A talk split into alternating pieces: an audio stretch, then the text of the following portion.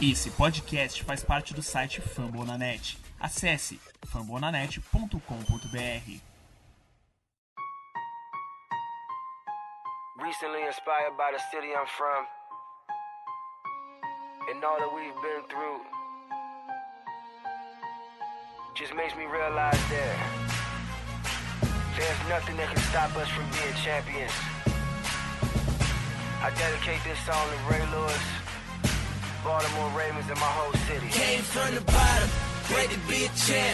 Fala galera ligada na Casa do Povo, eu sou Cleverton Linhares. Não, não, peraí, eu sou Giba Pé. Peraí, também não. É, bom, como vocês podem perceber, não é nem Cleverton Linhares, nem Giba Pérez, eu sou João Gabriel Gelli. Estamos aqui para mais um episódio do nosso podcast. Vamos falar mais um pouco é, sobre Baltimore Ravens mas dessa vez os dois tiveram problemas de agenda, mas o, o, nosso calendário não pode parar e chegamos no próximo grande marco da, da temporada da NFL, que é o draft. E como o caso de todos os anos, a gente vai discutir um pouquinho as necessidades do, do Ravens para o recrutamento e também algumas das opções que, que poderão ser escolhidas né, nesse, entre os dias 28 e 30 de abril, né, que é quando vai acontecer as, as sete rodadas né, do draft. Então, para falar um pouquinho aqui com a gente, tá a Manu Cardoso. Bem-vinda, Manu. Pode, pode dar seu alô. Boa noite, Ellie. Boa noite ao nosso convidado também. Bom dia, boa tarde, boa noite quem está nos ouvindo. E vamos falar um pouquinho que uh, essa época pré-draft, todo mundo fala um monte de coisa até chegar no momento é, é bastante ansioso, assim. Então vamos deixar um pouquinho esclarecido algumas coisas para o torcedor chegar já sabe, conhecendo um pouco quem pode ser a nossa escolha. É, como o Manu adiantou, temos um convidado muito especial, mas é alguém que também já quase a gente não pode dizer que é convidado, dada a quantidade de participações que já teve aqui no nosso podcast, né? Meu querido amigo David Chiodini, On The Clock, Pro Football. Então vamos discutir aqui um pouquinho sobre prospectos. Então seja muito bem-vindo, meu amigo. Fala, meu amigo João. Olá, Manu, tudo bem? É, espero que quem esteja nos ouvindo também esteja bem. E é isso, né? Eu acho que é o quinto ano que eu venho, hein, João? Acho que não é o quinto, é, não, é o quarto, pelo menos. Pelo menos é o quarto e tal. E pra quem não sabe, João e eu somos amigos aí também é, fora da, da, dos podcasts, né? Ele trabalha lá no The Clock conosco, então é um prazer sempre vir aqui falar de futebol americano. Baltimore, Baltimore Ravens, que eu sempre falo, que se eu não torcesse pro Denver Broncos, seria torcedor do Baltimore Ravens. Então é um prazer vir aqui falar com vocês sobre futebol americano. Então, aqui é, a gente vai, durante essa, essa, nossa cobertura do draft, a gente vai fazer dois episódios, tá? A gente vai cobrir é, as necessidades que o Ravens tem por cornerbacks, por offensive tackles, por pass rushers, por interior de linha defensiva e por tight ends.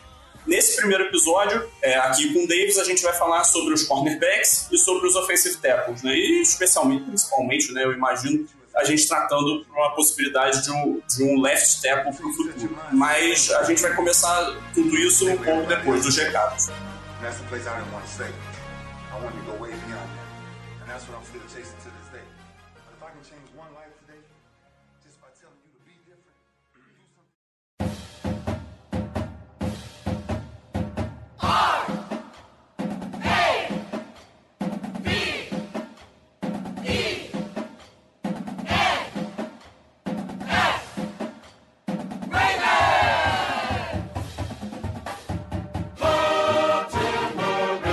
Recadinhos rápidos, galerinha. Olha só, você que está escutando a Casa do Corvo, está gostando, quer ajudar esse projeto a se manter no ar e torná-lo ainda maior, então nós te convidamos vem ser torcedor de elite. apoia.se barra Casa do Corvo ou picpay.me barra Casa do Corvo. Com um real você já faz uma grande diferença para esse projeto, dá uma olhada lá nas nossas categorias de apoio, dá uma olhada nas nossas recompensas e se você quiser, estiver se sentindo generoso, aproveita aí o espírito, o espírito natalino, vem ser torcedor de elite porque nós temos muitas vantagens para você. Se você inclusive não tem cadastro no PicPay, fazendo seu cadastro para apoiar a gente usando o código que está na postagem desse episódio, você ganha 10 reais de volta tá bom? Então, se você quiser ser apoiador ao Pro, o seu primeiro apoio pode sair de graça, tá bom? Não quer se comprometer com um apoio recorrente, mas quer ajudar a gente com alguma coisinha? Você pode fazer também a sua doação via Pix. Casa do Corvo BR, gmail.com é a nossa chave, tá certo? E se você não puder nos ajudar financeiramente, não tem problema. Você pode compartilhar esse conteúdo para todo mundo, compartilha ele aí, internet afora, apresenta aí para aquele seu amigo que está começando no futebol americano, não está conseguindo escolher um time, apresenta o Baltimore Ravens para ele através da Casa do Corvo, ok? Outra coisa, nós estamos em praticamente todas as plataformas de podcast, internet afora. Se você puder avaliar esse episódio, este podcast no geral, a Casa do Corvo no geral, a gente fica muito agradecido. O Spotify agora tem um esquema de avaliação, então deixa lá as suas estrelinhas honestas. Se você escuta pela plataforma da Apple, vai lá na loja da iTunes Store, procura a Casa do Corvo, deixe lá as suas estrelinhas, deixe a sua avaliação, porque fazendo isso tanto no Spotify quanto na iTunes Store, a gente consegue ter mais destaque, ter mais relevância dentro das plataformas e assim alcançar mais gente e aumentar essa audiência. Tá certo? Quer entrar em contato conosco? Nossas redes sociais, facebook.com.br Casa do nosso Twitter e Instagram, arroba Casa do Corvo. Lembrando, nós também temos canal no YouTube, tá? Vídeo uma vez por semana, pelo menos, para fazer aquela opinião geral, ou então análise de jogada com o João Gabriel Gelli, youtube.com.br Casa do Corvo. E a gente está tentando também engrenar nossas lives, a live do highlight, para poder destrinchar o jogo da semana e poder ensinar quem está chegando aí um pouquinho mais sobre NFL, twitch.tv barra Casa do Corvo. Lembrando também, nossa comunidade no Discord, eu não posso esquecer disso, senão o editor me mata. Quer acompanhar os jogos todo domingo, junto da torcida, comentar, debater, abre o microfone e começa a cornetar e tudo mais. Quer assistir o jogo junto com a gente? Cola lá no nosso servidor do Discord, procura pela Casa do Corvo ou clica no link do nosso servidor que está colocado aqui no post desse episódio, tá bom?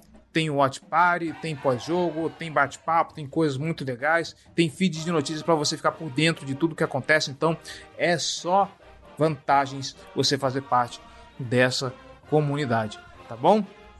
E se você também quiser comentar alguma coisa sobre esse episódio, cola lá em fambonanet.com.br barra Casa do Corvo BR, procura esse episódio e vai lá na caixa de comentários, vamos bater um papo legal sobre isso aqui, tá bom?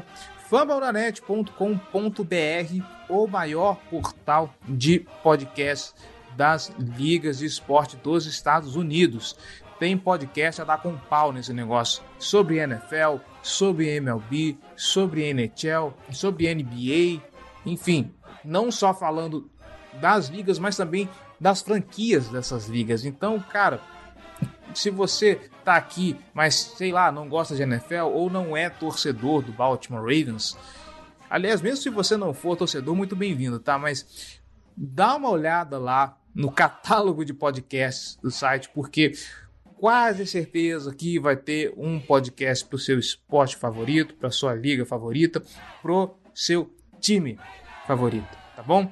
E já que você está no Fambonanet, passa aqui, dá uma visita pra gente e deixa o seu comentário, tá bom? E já falei demais, vamos pra pauta.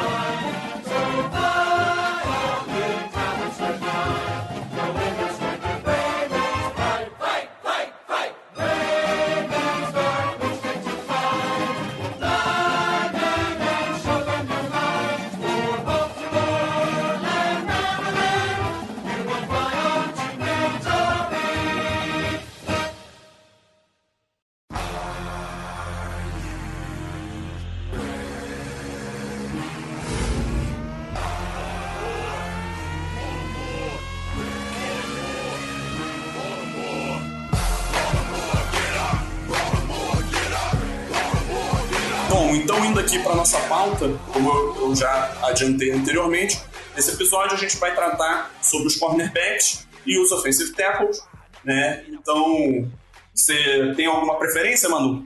Acho que dá pra gente começar falando sobre cornerback, né? Que é um, uma posição que é, parece que é a que mais o, o Ravens está precisando. Tá, é, saiu bastante gente e foi a que mais foi é, danificada, assim, no, no, ano passado, com lesões, um monte de coisa. E eu, eu também ouvi bastante é, comentários de jogadores que podem ser uma escolha assim do, do Ravens agora no, na 14 que poderia ser uma, um, uma boa adição de cornerback. E eu queria saber do, do Davis uh, o que, que, ele acha de alguns jogadores que poderiam ser uma provável escolha caso estivesse uh, somente estivesse disponível né, alguns cornerbacks na nossa escolha, né, no 14. Por exemplo, é, me inter... É, todos os, os, uh, os cornerbacks uh, que eu, que estão eh, projetados para a primeira rodada me interessaram bastante. Mas eu queria saber o, o que, que você acha sobre o Andrew Booth, de Clemson, né? Ele parece ser um, do, um dos jogadores que caiu bastante do, do ano passado, eh, do, do ano passado não, do começo do, dessa, desse processo de draft até ah, depois combine todas essas coisas.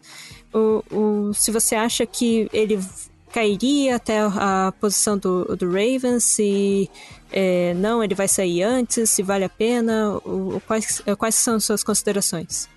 É, o Andrew Booth é um caso curioso, assim, né? É um, é um jogador que passou em certo silêncio durante parte do processo na, no, no, ano por conta de uma campanha de Clemson abaixo do padrão, né? Dos últimos anos de Clemson, justamente no ano em que ele teve a titularidade, tá? Eu acho que o Buff é um jogador que vai cair, vai, vai estar disponível na 14.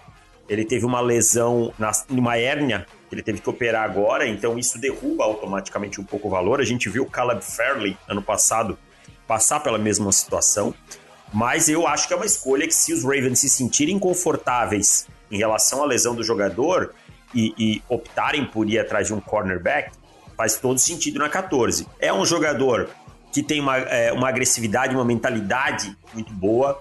Né? É um jogador que tem uma mentalidade muito agressiva, especialmente quando o outro time tem, já tem a posse depois da recepção e tal. Eu costumo dizer que ele tem uma mentalidade de linebacker. É um cara que tem, para mim, versatilidade para jogar em ambos os sistemas. Tá? Não teve tanta, é, tanto volume fazendo press cover, mas não acho que seja uma coisa que é problemática no jogo dele. Gosto muito do trabalho dos pés, gosto muito da capacidade de disputar a bola, né? Tem um bom alcance, tem uma boa envergadura para buscar um, algumas bolas longe do corpo. Joga, como eu falei, com muita agressividade também na disputa da bola. Então é um jogador que eu estaria muito interessado na 14 se, os, se eu fosse os Ravens e quisesse um cornerback. Agora, eu acho que pelo Andrew Booth passa muito a avaliação médica. Quando esse cara vai estar pronto, ele vai estar pronto para os training camps, quanto essa lesão pode impactar no futuro dele, esse tipo de coisa. Olhando o tape, olhando tudo que a gente viu durante o processo e deixando essa parte de lesão de lado, é um jogador que eu ficaria muito satisfeito na 14 se fosse os Ravens. Eu vou um passo além, David. Qual é a possibilidade que você vê nesse momento do processo do Bulls estar disponível na segunda rodada? Ah, eu acho um pouquinho complicado, João. Aí, aí para o Buff estar tá disponível na segunda rodada é porque essa lesão dele é um pouco mais grave do que a gente imagina, sabe? Porque aí muita gente passou ele e tem uma informação ruim. E aí eu acho improvável, assim. E, e, aí possivelmente já teria vazado alguma informação, né? Então eu acho que não é uma coisa que, que vai acontecer, cara. Sendo bem honesto, eu acho que ele não vai estar disponível, não. É, eu, eu, eu também acho que não, mas eu, eu levanto essa, essa bola mais por, pelo motivo de que ele é um nome que tá muito, muito quieto, uh, o burburinho em torno dele para esse draft. Ah, é, New England teve visita nada. com ele, né? New England absolutamente nada sobre ele. Nem positivo nem negativo. Quase ninguém fala sobre ele. É, você olha mock drafts, desculpa, só, só eu, eu, é, você olha mock drafts e você não vê ele saindo cedo, você não vê. Ele normalmente sai ali na faixa da 20, 30. É, é, e o que eu enxergo, assim, dando um passo além, né? Porque a gente está ainda muito no começo da nossa discussão, mas eu acho que o Ravens está numa posição um pouco chata na, na, no draft, né, na, na, escolha 14, porque as necessidades dele parece que o, as opções vão se esgotar logo antes da escolha que o, que o Baltimore vai fazer. É, isso falando os, os principais é, offensive tackles, os principais pass rushers da classe, né? E aí o Ravens vai estar tá lá justamente quando tem a queda de nível, né, de patamar dessas Aquela posições. mudança de mudança de prateleira, né? Exatamente. É, mas o, o, o Bull fez, fez, teve encontros, visitas com sete franquias, né, cara? Então, assim, na, nas visitas privadas e tal. Então, eu acho que é um indicativo que os times realmente estão interessados em entender o que está acontecendo com o Andrew Booth. Né? Por quê? É, até que ponto é essa lesão? Aonde que... Quanto isso pode impactar?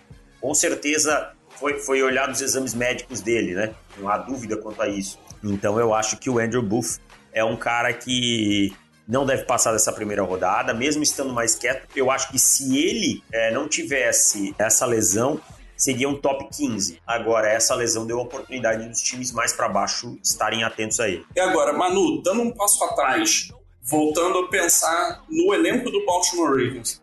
O Ravens tem no grupo de cornerbacks dele atualmente dois excelentes cornerbacks, né? o Marlon Humphrey e o Marcus Peters. Só que depois disso não tem mais ninguém. E esses são dois jogadores que já são veteranos da liga, né? por mais que nenhum deles seja, seja muito velho. O Peters já um pouco mais, né? já está chegando nos seus 30 anos. Se bobear já fez 30 anos, lembro de cabeça. E o Humphrey já tem 20 e muitos.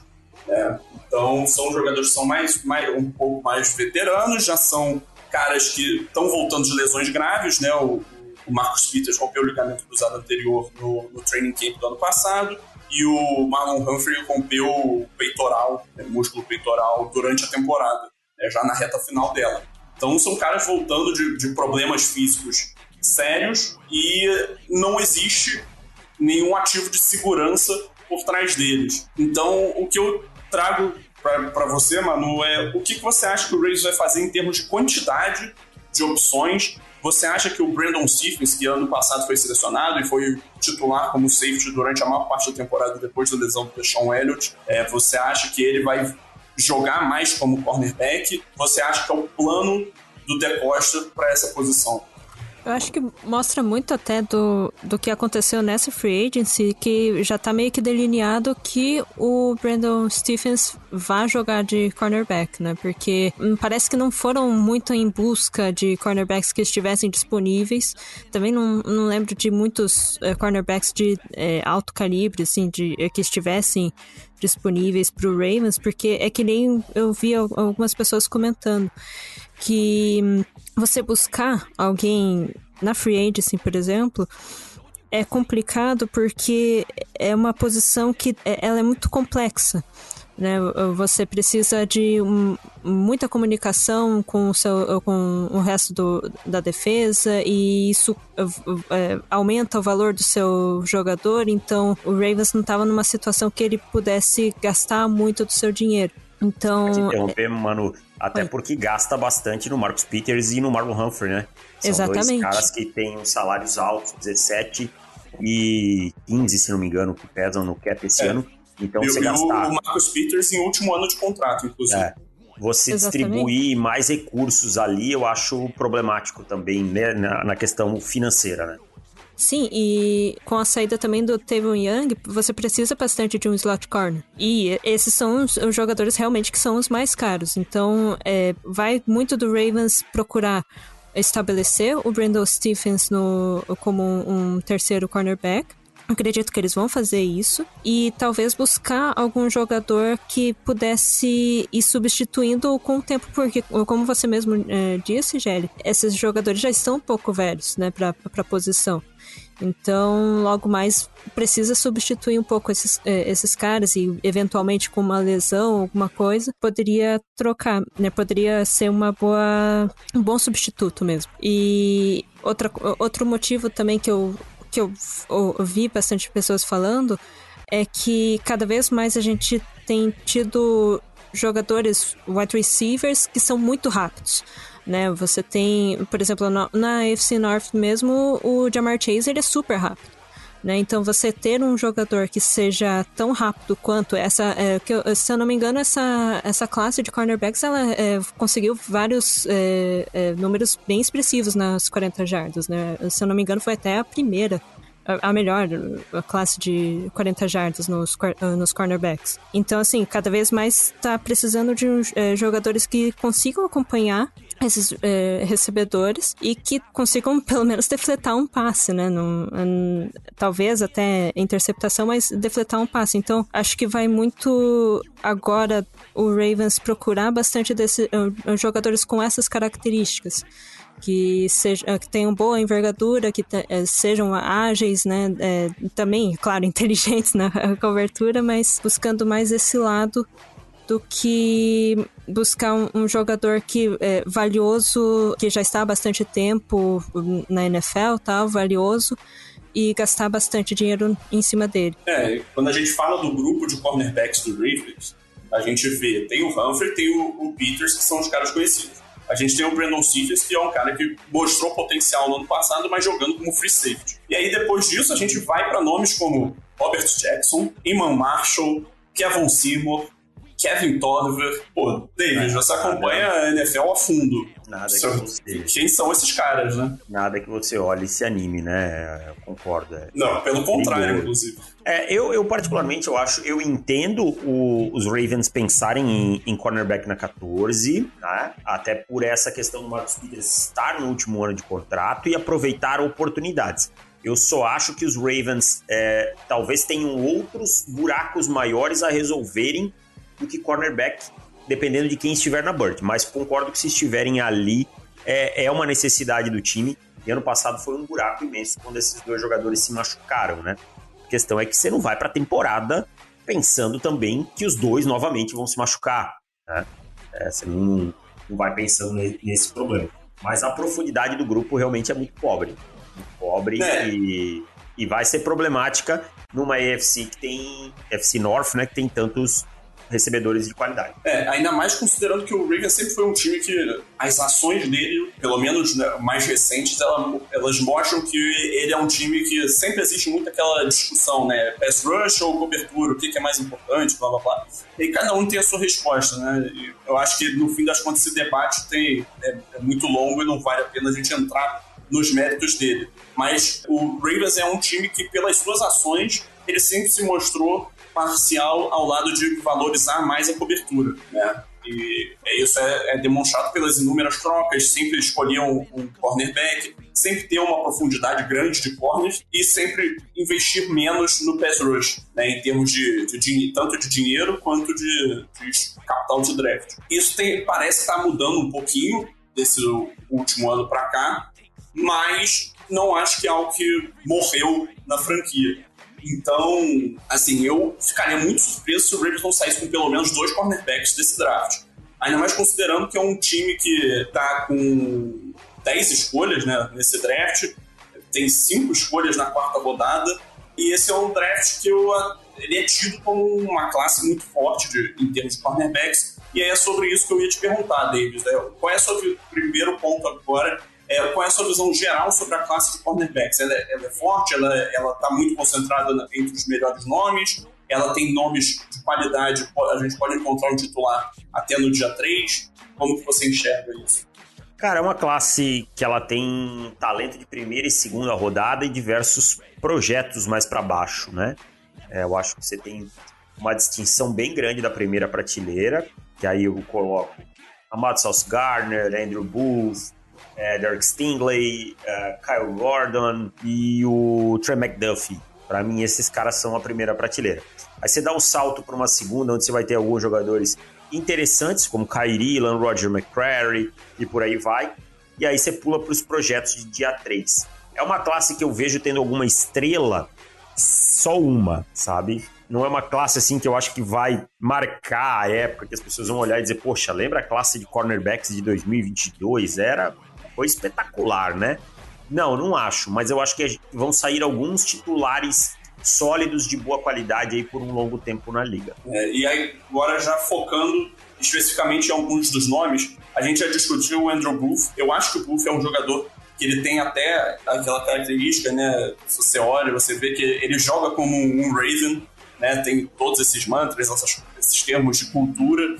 Né? Eu acho que ele tem muito essa mentalidade. Ele é um cara muito participativo. O cara que tem um screen, ele já desce a porrada no, no cara que tá bloqueando ele, vai para cima do, do cara, do, do, recebedor que tá com a bola. É um cara capaz de fazer tackles para perdas de jardas nesse tipo de situação. É um cara com um tempo de reação bom. Eu acho que o, o maior questão dele, que assim, eu não boto isso como um ponto negativo, mas eu acho que é algo que deve se prestar atenção aqui. Não tem muito snap dele de press, né? E, e, ainda tem a questão da saúde, especialmente a questão da cirurgia de hernia, como você bem já tocou. Eu acho que ele é um jogador de qualidade. Eu não ficaria, eu não teria problema com ele a escolha da 14, mas eu não acho que isso vai acontecer eu acho que ele é um alvo preferencial numa troca para baixo, tá? Para usar bem o board, né, nesse caso.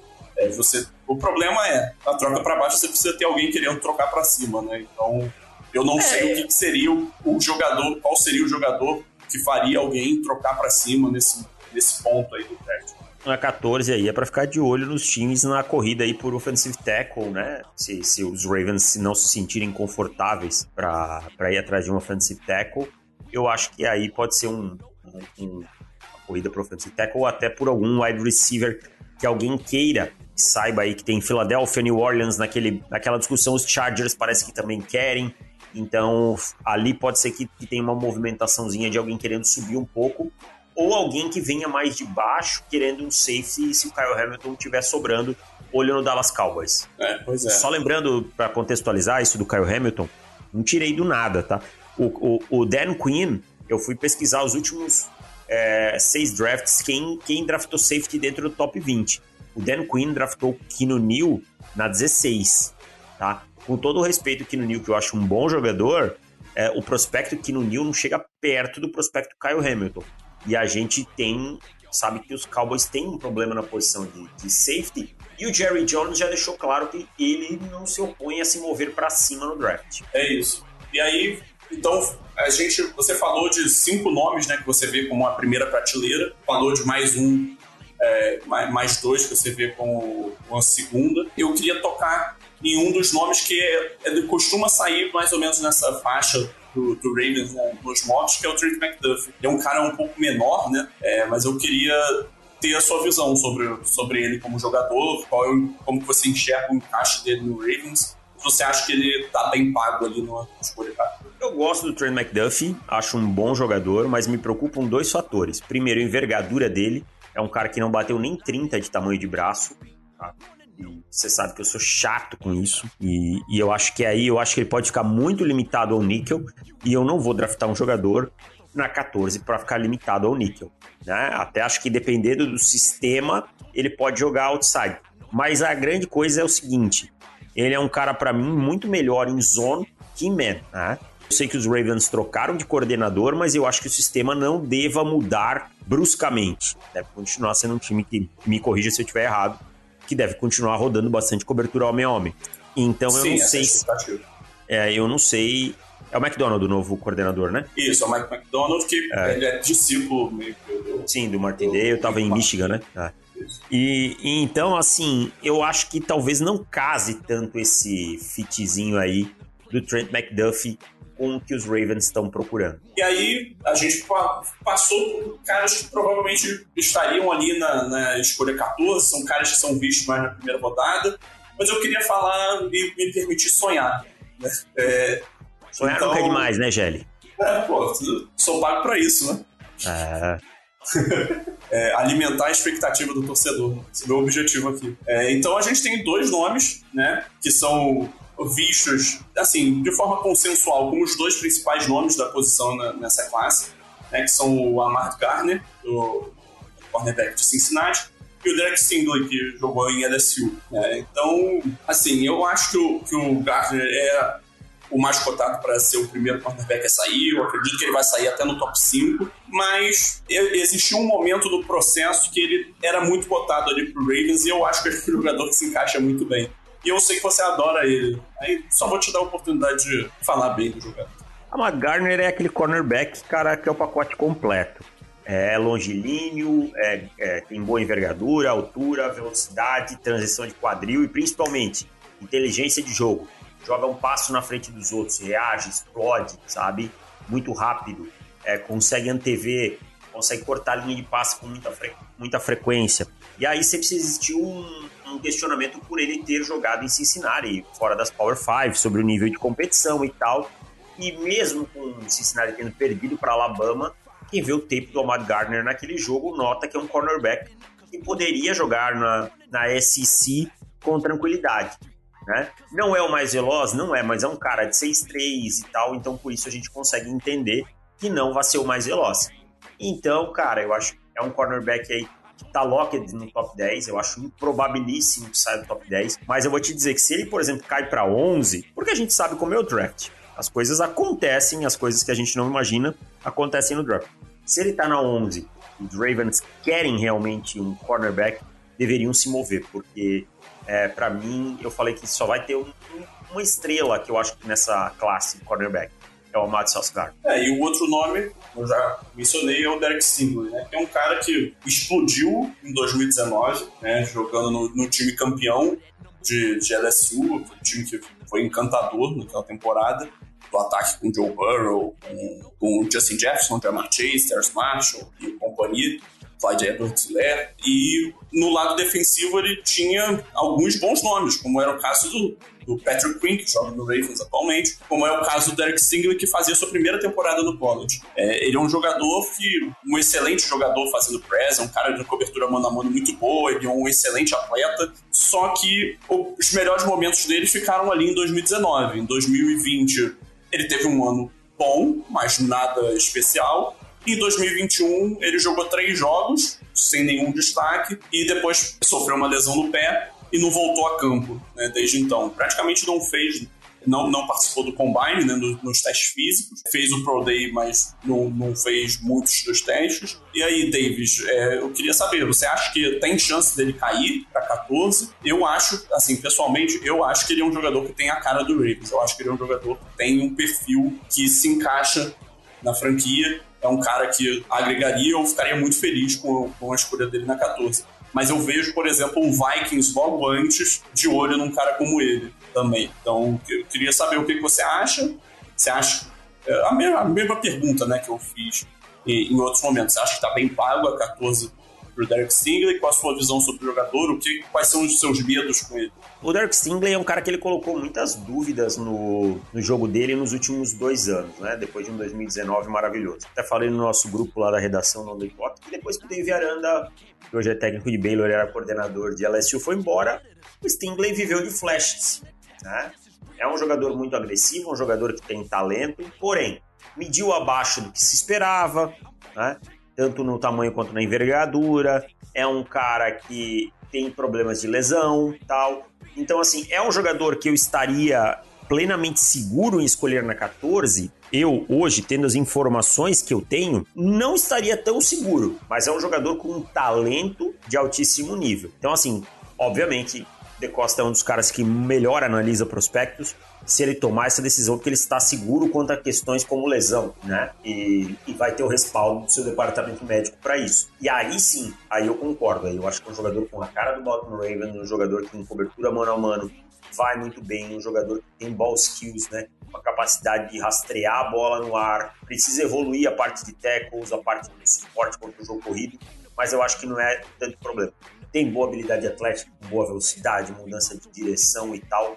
Eu acho que desses caras todos que a gente falou, é o com mais cara do sistema dos Ravens. Assim, chega, coloca e vai jogar sem precisar de tanta adaptação. Aí vai depender dele não ter esses asteriscos que eu falei. É, Davis, é, uma pergunta. Você comentou sobre é, os, é, perto da escolha do Ravens, ter bastante times eh, que poderiam ter uma necessidade de offense tackle, poderiam pegar algum ali próximo. Você acha que acontece a mesma coisa com o cornerback? Sim, sim, pode acontecer. A gente tem alguns times aí de olho em cornerback mais para baixo também, né? Tem essa, essa corridinha inicial, eu acho que ela não é tão grande, tem que ficar de olho em Seattle na 9, né? pode ser um, um time. E assim, a gente tem Jets, é, e Seattle na frente com possibilidade de cornerback. Atlanta não dá para descartar, é um time que tem muitos problemas. O Houston Texans é um time que também tem muitos problemas. Então, talvez é, aquilo que o João falou aconteça. Na hora de virar a chave, na hora do, dos Ravens, não sobre mais a primeira prateleira. E aí eu acho, sinceramente, que é melhor dar uma esperada, porque aí vai sobrar jogadores no começo da segunda rodada, alguma coisa assim. Eu acho que para cornerback, talvez os Ravens tenham que se envolver um pouco. É, e é sobre isso, mais ou menos, que eu quero tratar agora, né, para fechar a questão dos cornerbacks. É, eu tinha pedido, antes da, da gravação, para você separar alguns nomes que você gosta no dia 2. Você acha que podem ser uma escolha é, interessante pro, pro Ravens. Então, para falar brevemente sobre, sobre as suas escolhas, fique à vontade. É, esses caras que eu separei, que eu acho que vão estar disponíveis na segunda rodada, né? A gente tem o Kyrie Ilan, de Flórida, um cornerback um pouco maior também, 6'1 e tal. Teve um 2020 muito bom, 2021 já não foi tão, tão bom, mas é um jogador muito parecido com o Derek Stingley no jeito de jogar, cobertura mano a mano, um pouco mais acostumado a fazer press, né?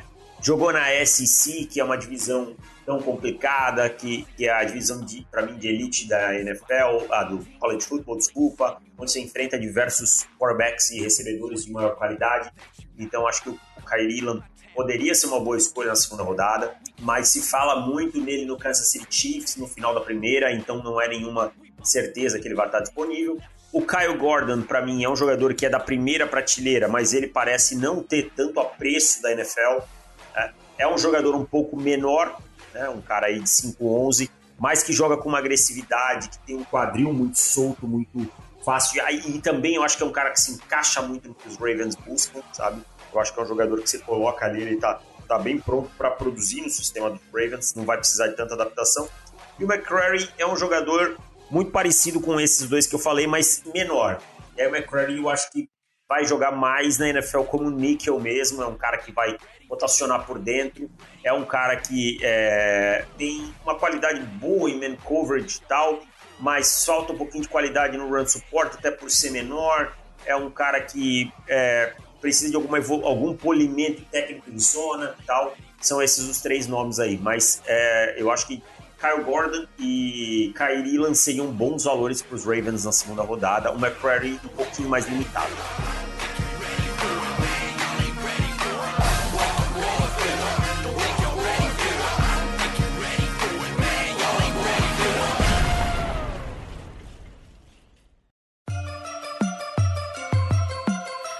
Purple, black and purple, black and purple, black and purple. Black and purple, black and purple, black and purple, black and purple. Yeah, you know what it is. Black and purple, black and purple, black and purple, black and purple. No one hits bigger than the Baltimore Ravens. Acho que assim, contextualizando primeiro a necessidade do Ravens por um offensive tackle. A gente veio de uma temporada que supostamente era para e que começou assim, né? Nem supostamente, que começou com o Ronnie Stanley como left tackle e com o Alejandro Villanueva como right tackle.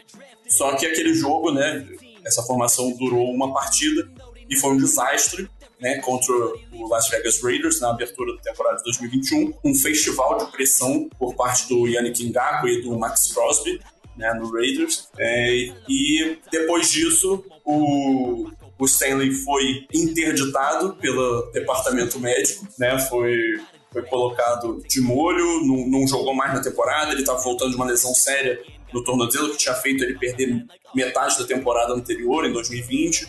Então é um cara que está com questões de saúde, ele é, é um jogador que a gente sabe que quando ele está no ápice da forma física e no ápice técnico dele, ele é um dos melhores offensive tackles da NFL. Acho que o auge dele ele pode ser um considerado no top 5, é um cara que já foi ao Pro lá em 2019.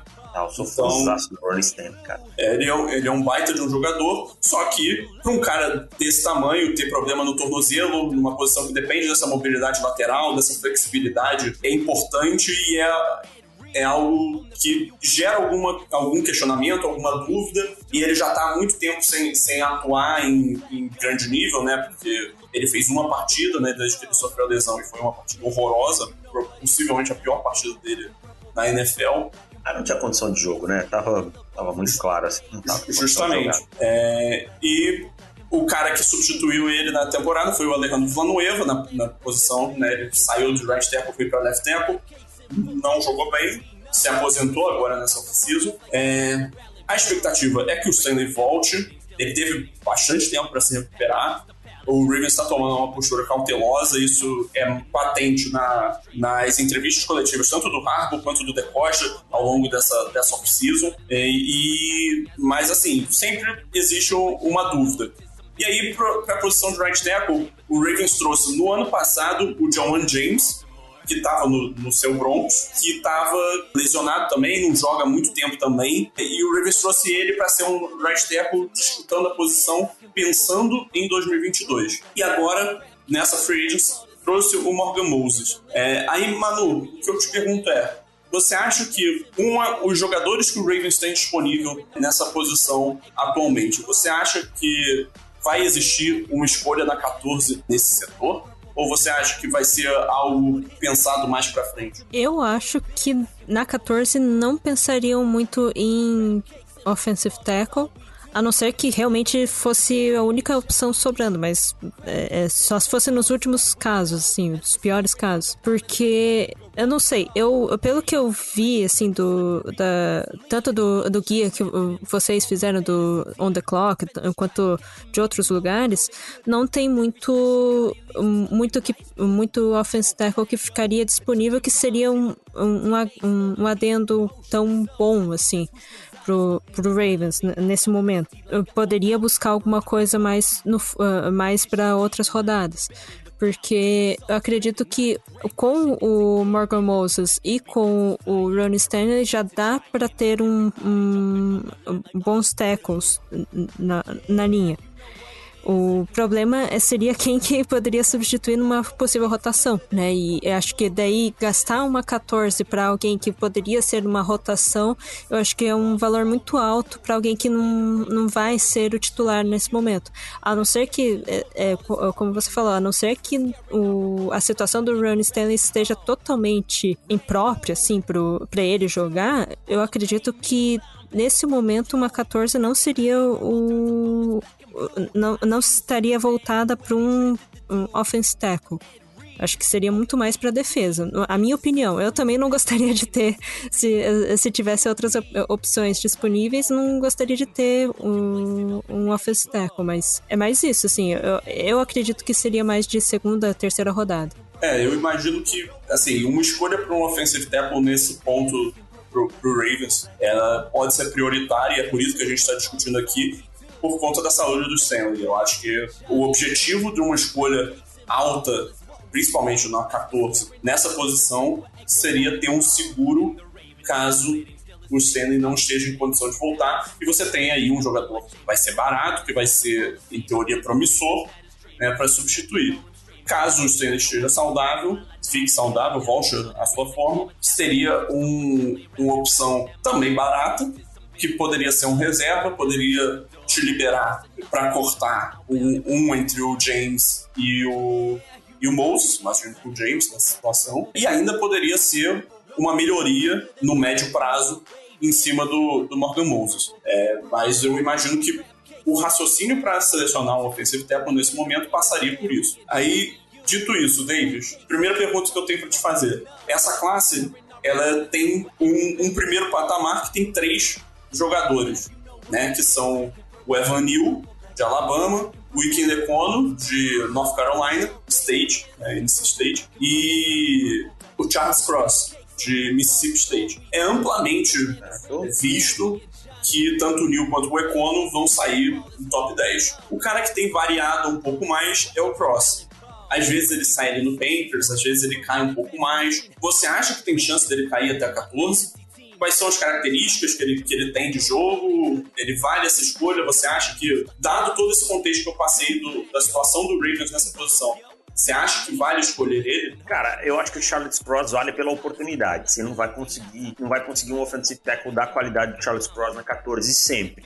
É, ah, mas ele vai ser o nosso right tackle nesse ano. Sim, ele chegaria, colocaria a camisa e seria o titular, possivelmente. Aí você tem um seguro para caso o Ron Stanley não esteja em condição, né? Tenha problemas futuros e tal. Agora, se não for um desses três que você falou, eu concordo muito com vocês que não vale a pena. Sendo bem honesto, eu acho que não vai estar nenhum dos três disponível, tá?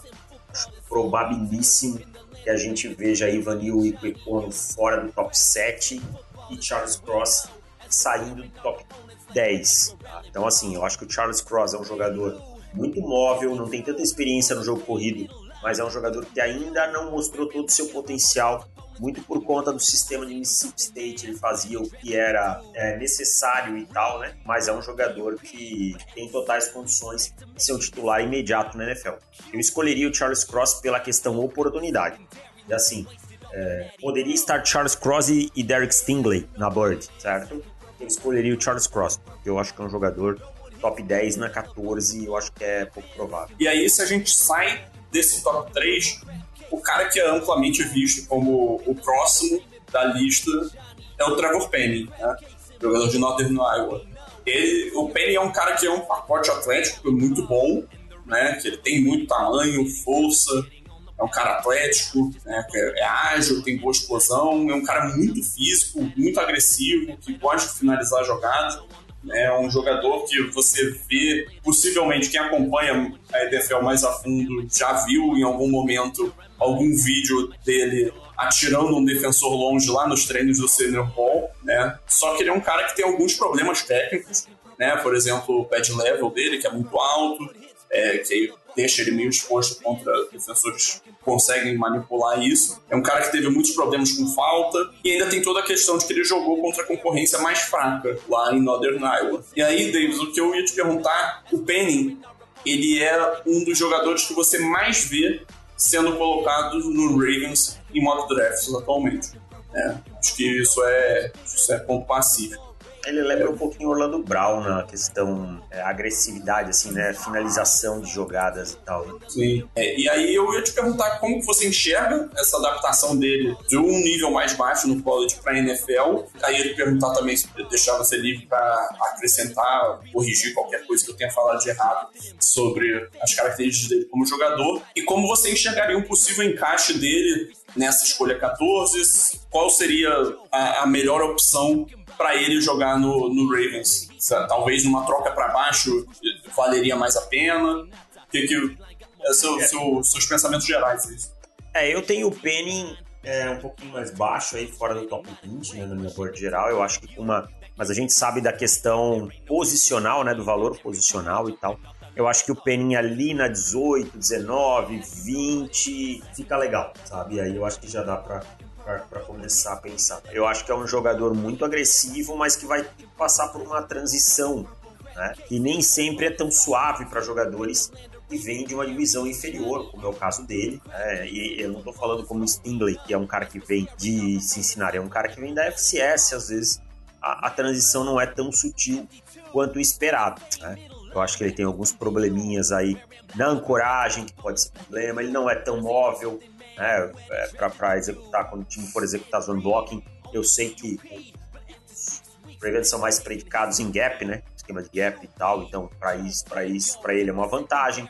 E é um jogador que o processamento mental me preocupa no início da carreira. Então, assim, o Charles Cross é um cara que eu olho e digo assim: vai chegar, vai colocar a camisa e dificilmente vai ter problemas. Já com o Trevor Penning, a questão mental me preocupa um pouquinho mais, sabe? Me preocupa. E aí eu acho que tem uma alternativa mais para baixo aí, mas que eu acho que os Ravens nem estão considerando, que é o Sean Ryan, que é um jogador menor e tal, né? Um cara é, mais móvel, não tão, tão forte, um pouco mais móvel e tal, mas que tem uma envergadura de 32,5, então não talvez não, não agrade tanto como offensive tackle, sim como guard. Mas o Trevor Penning é um cara que deixa algumas dúvidas é, sobre a sua capacidade de impactar logo. Manu, alguma pergunta? Olha, não, não vejo nenhuma pergunta assim por enquanto. É porque é isso, assim, acho que é, é, basicamente o que o Davis falou é, foi mais esclarecedor no, do porquê não seria interessante, assim, do, no Ravens pegar essa, essas coisas. É, então, aqui para dar uma finalizada então na, na posição, é, da mesma forma como eu falei do, nos cornerbacks, né, do, das opções de dia 2, e aqui eu também acho que dia 2, dia 3 vai, vão ser momentos em que o Ravens vai estar mais propício para atacar essa necessidade. Davis, eu tinha te pedido também para separar algumas opções aqui e nesse caso especificamente eu tinha falado para você deixar um jogador é, em específico que é o Daniel Falele de Minnesota e eu pedi isso única e exclusivamente pelo motivo de que durante todo esse processo muitas coisas que têm sido ditas sobre ele são em comparação com o que aconteceu com o Orlando Brown na carreira, né? Um cara enorme fisicamente, difícil encontrar jogadores maiores do que ele na, na NFL. É, e é um cara que, obviamente, tem suas limitações atléticas e é um cara que não é tão valorizado né, no processo, mas de qualquer forma ele está cotado ali para sair provavelmente no dia 2. É. Aí eu peço só para você começar pelo Falele e depois você pode trazer os outros nomes que você tinha separado. É, o Falele é aquilo que, é, que você falou, é um cara enorme, um cara de 170 quilos, eu acho que ele deve perder um pouco de peso para a NFL. Né? O grande comprometedor do Falele, sem dúvida nenhuma, é a sua capacidade de se mover, né? tanto em bloqueios em zona, fazendo pass blocking, ele vai ter dificuldade, ele vai ter dificuldade contra jogadores que consigam mudar a direção é, rapidamente. A ancoragem dele sempre vai ter alguns probleminhas por conta do pad level, é naturalmente um pad level mais alto, é um cara que a gente está falando de 2 e 3, mas é um cara que se conseguir perder um pouco de massa, é, um pouco de peso, mantiver a massa magra, conseguir melhorar um pouquinho a sua explosão, um jogador que tem tudo para ter uma carreira sólida na NFL. É um jogador que tem alguns pontinhos técnicos a ser resolvidos. É um cara que começou a jogar futebol americano faz cinco anos, mas mesmo assim conseguiu melhorar a sua parte mental, né? É, termos de força para gap e tal, para abrir. É um jogador que, que é muito eficiente. Né? Então, assim, tem que estar muito confortável com o Falele e entender melhor o que é o Falele como prospecto, como ele vai lidar com isso, com as mudanças que ele vai ter que fazer para ter sucesso na NFL. Na configuração atual, eu acho a transição dele dura, né? mas a gente projetando o potencial aqui, eu acho que ele pode conseguir é, ser um jogador de talento. Um jogador de talento, não, um jogador eficiente na NFL. É, tudo, tudo que você fala aí eu, eu penso o seguinte: ele é um cara com dificuldade de mobilidade, problema para bloquear pro passe. O Ravens é um dos times que menos passa né, a bola na, na liga. Ele é um cara com dificuldade de mobilidade para sistemas de zona. Bom, o Ravens é predominantemente um esquema de corridas de gap. Ele é um cara muito físico ele vai ter que passar por alguma coisa de algum passo aí de, de, transformação corporal. Foi exatamente isso que aconteceu com o Orlando Brown quando ele veio pro Ravens, né? Teve um momento ali que ele transformou, sei lá, quanto de, de gordura em músculo. É, a questão do Brown é o seguinte: o Brown transformou gordura em massa magra, ele já tinha um peso mais apropriado, né? Falei, ele vai ter que perder, cara. E não é só transformar, não, sabe? Ali ele vai ter que perdeu um pouco. O peso dele é, acima, assim. Sempre, mesmo que ele transforme em massa magra, vai, ter, vai prejudicar a mobilidade dele. Vai perder, ele vai ter que aceitar que ele vai ter que ter um peso um pouco mais leve. Sim, e assim, eu não tô defendendo o Falele como ah, um jogador que é imperdível, um jogador que tem que ser draftado. Eu tô só tentando trazer um outro lado, né, é, em termos de encaixe pro Ravens e porque eu acho que ele é um jogador que vai estar tá na board do, do, Ravens. Eu acho que ele é um alvo de, de, do Decosta pro, pro dia 2, sabe? Eu acho que ele faz esse perfil, até porque, como você disse, é um cara que não joga há muito tempo, é um cara que precisa de adaptações, e o Ravens nesse momento tem opções, né? O Morgan Moses é um dos, dos tackles mais confiáveis da NFL, ele praticamente não perdeu snaps ao longo da carreira dele, e é um jogador muito sólido ali. E o Faleiro viria como opção para ser meio que o, o substituto dele daqui a dois anos, talvez. É. Eu acho que se os Ravens estiverem tranquilos para fazer essa transição, tudo bem. Né? É um jogador que, que tem qualidade. A questão só passa pela essa transição.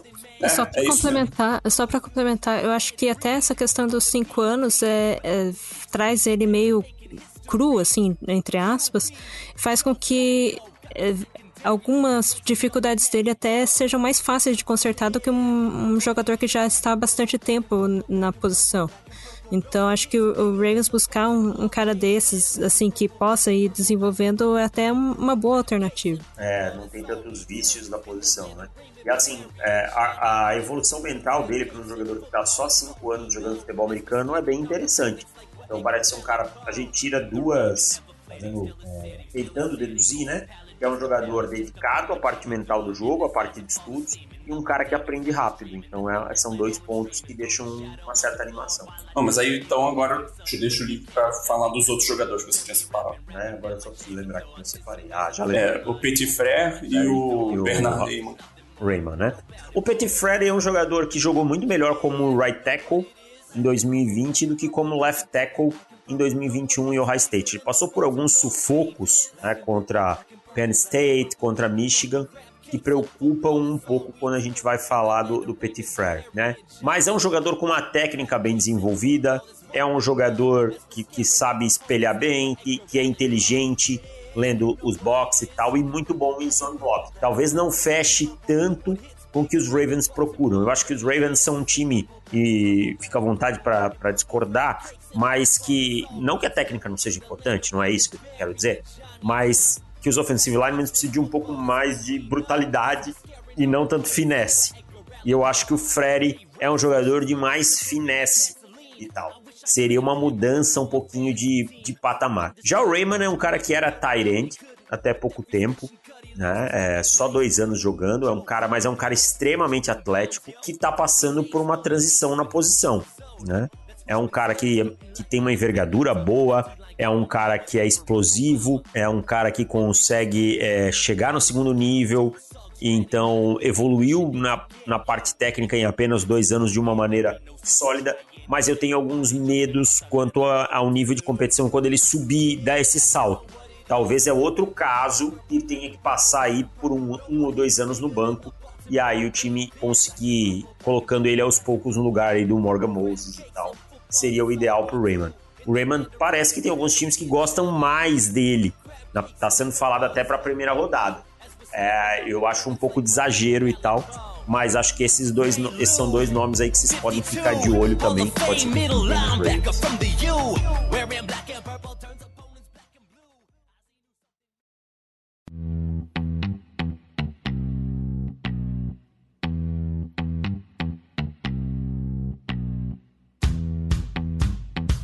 Bom, você falou do Petit Frère, né? Ele foi até um nome curioso do nosso processo, né? Do, do On The Clock. E você falou justamente de jogos dele contra Michigan, contra Penn State. Vamos falar de jogadores que fizeram a festa contra Petit Frère na, no próximo episódio do podcast, né?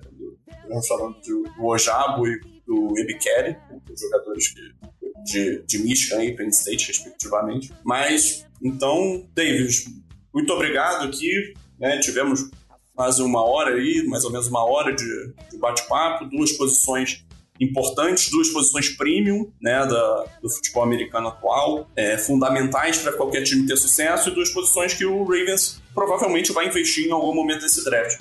Acredito que o cornerback com uma prioridade maior, o offensive tackle com uma prioridade menor, mas ficaria um pouco surpreso se não tivesse pelo menos dois cornerbacks e um offensive tackle selecionados aí pelo, pelo De Costa nesse, nesse próximo draft, independentemente da rodada. É, é...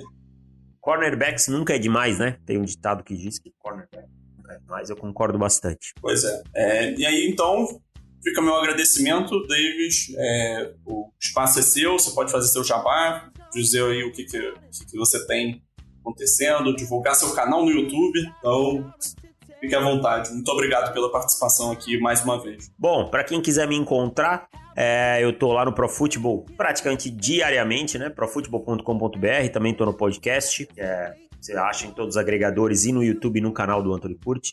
Só procurar por podcast ProFootball. É, também estou no On The Clock aí com o nosso amigo João e com o Felipe Vieira e com toda a rapaziada da redação, o Alexandre, o Claudinei, o João, editor de de vídeos, o Rafão e tal. É, e o On The Clock também tem o canal no YouTube, então ontheclock.com.br é, e lá temos o guia do draft a R$ 34,90, são 200 prospectos analisados trade a trade e tal, é com nota, um trabalho que a gente leva meses para fazer e ficou muito bacana nessa temporada, quinto ano seguido do guia já. É, também estou no meu canal no YouTube, é só procurar por David Chiodini, lá falando um pouquinho sobre NFL, é, não, tem, tem vídeo não é diário, mas pelo menos um a dois vídeos por semana. Eu tô lá, às vezes faço, faço uma livezinha, alguma coisa assim, tá? E nas redes sociais, arroba Davis. Então, tem bastante lugar para achar meu trabalho. Eu queria agradecer mais uma vez o convite, né? Deixar um abraço aí pro, pro Cleverton que não está hoje, pro Giba. Prazer conhecer a Manu, com quem eu nunca tinha falado, e o Gelli, que já é meu camarada. Então, obrigado mais uma vez pelo convite, foi um prazer e sabem que eu estou sempre à disposição quando precisar.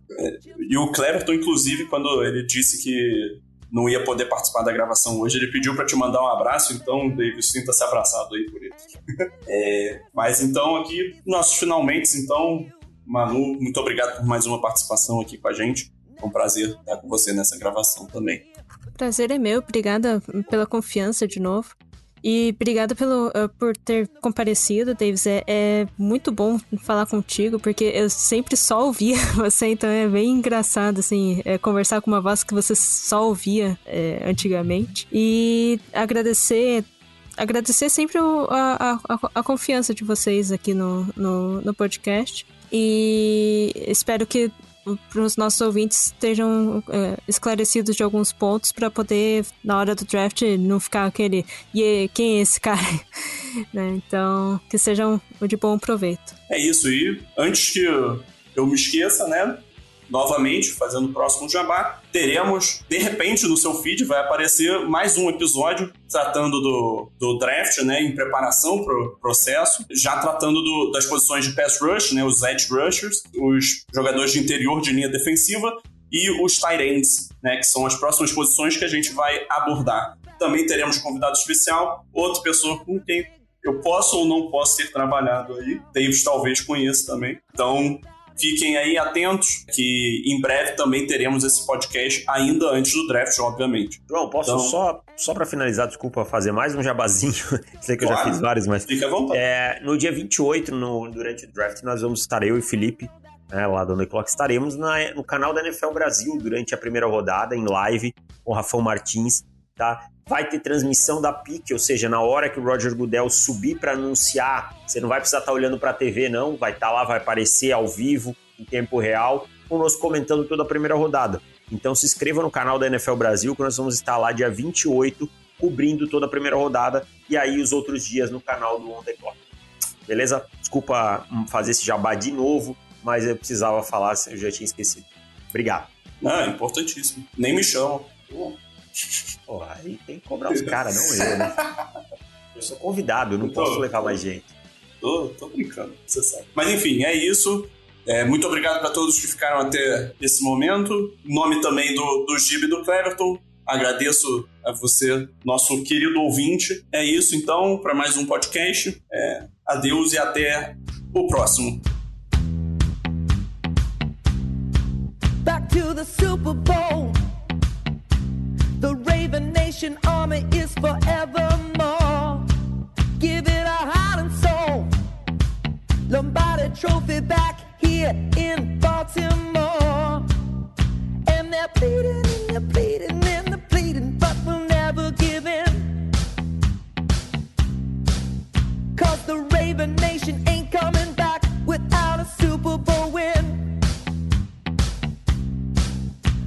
the feeling coming from Charm City means we're.